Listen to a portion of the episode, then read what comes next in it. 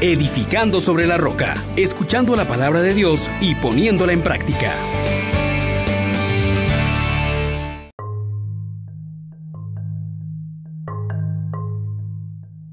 Paz y alegría en Jesús y María. Les saluda su hermano Juan Elías. Feliz Pascua. Dios ha dado en Cristo la vida a cada uno de nosotros. Y hoy queremos recordar su misericordia que nos toma de la mano, nos hace levantarnos, nos fortalece para que entremos en el templo dando brinco y alabando a Dios.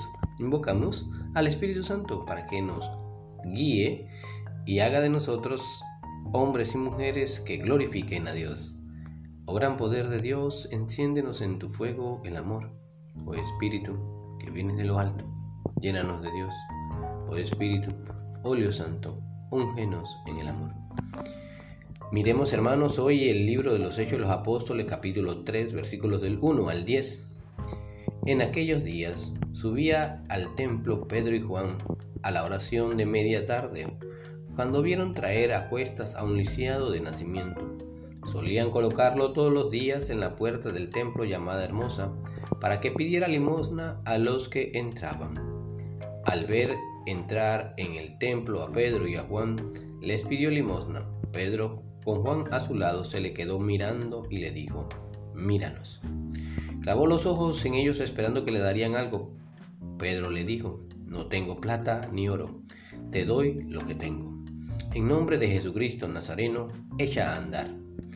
Agarrándolo de la mano derecha, lo incorporó. Al instante se le fortalecieron los pies y los tobillos. Se puso en pie de un salto. Echó a andar y entró con ellos en el templo por su pie, dando brincos y alabando a Dios. La gente lo vio andar, alabando a Dios, al caer en la cuenta de que era el mismo que pedía limosna sentado en la puerta hermosa, quedaron estupefactos ante lo sucedido. Palabra de Dios. Te alabamos, Señor.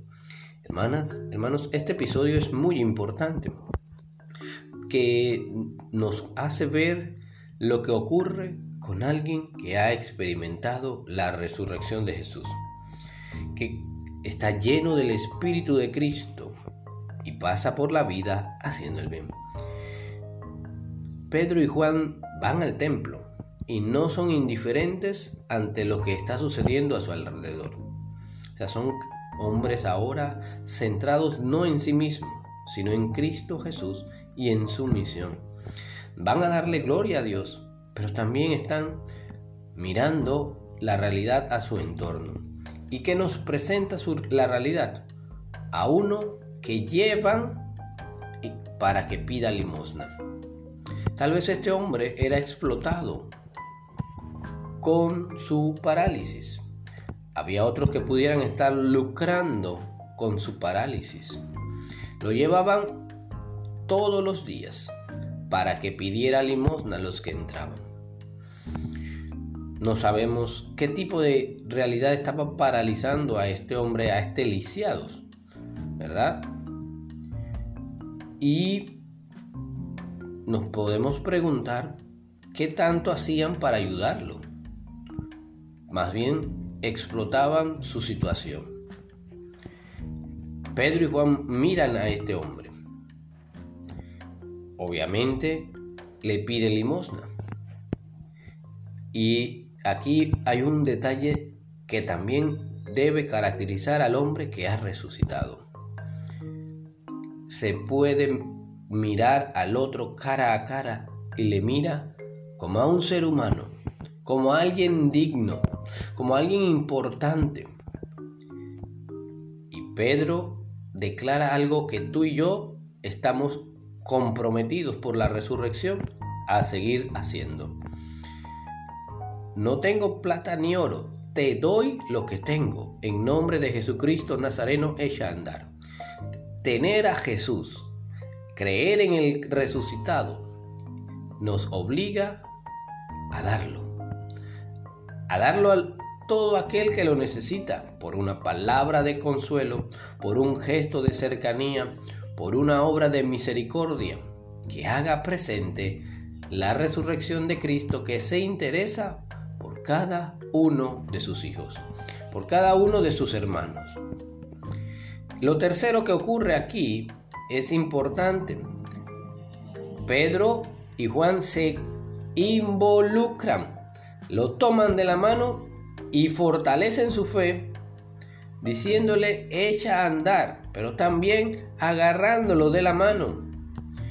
Cuando nos acercamos al otro, creyendo en la resurrección y convencido de que Cristo tiene poder para vencer toda enfermedad, toda maldad, todo aquello que nos paraliza, podemos también experimentar cómo se fortalecen los pies, cómo se endereza todo tobillo débil. Y aquí ocurre otro milagro. Este hombre se pone en pie de un salto, echa a andar y entra con ellos en el templo dando brincos y alabando a Dios. El texto insiste que este hombre estaba lleno de gozo alabando a Dios. Y esto lo hizo tan notorio que la gente a su alrededor se daba cuenta que este era el lisiado y que ahora estaba alabando a Dios.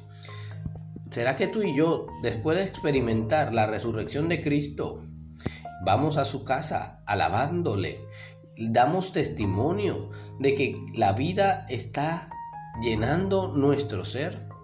Esta es la tarea, mi hermanos. Por eso, la alegría característica del cristiano que sabe que Cristo está a su lado, nos hace cantar, nos hace hablar de sus maravillas, nos hace recorrer grandes distancias, nos hace estar por encima de cualquier esfuerzo que involucre un negarnos a nosotros mismos para proclamar la gloria de Dios. Y declarar que el Señor es nuestro Dios, que Él gobierna toda la tierra, que se acuerda de su alianza eternamente. Sigamos pues los caminos de Pedro y Juan.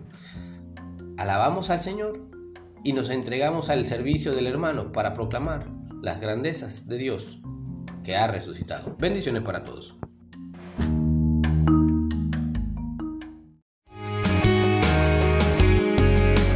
Les exhortamos, hermanos, por la misericordia de Dios, que pongan por obra la palabra y no se contenten solo con oírla.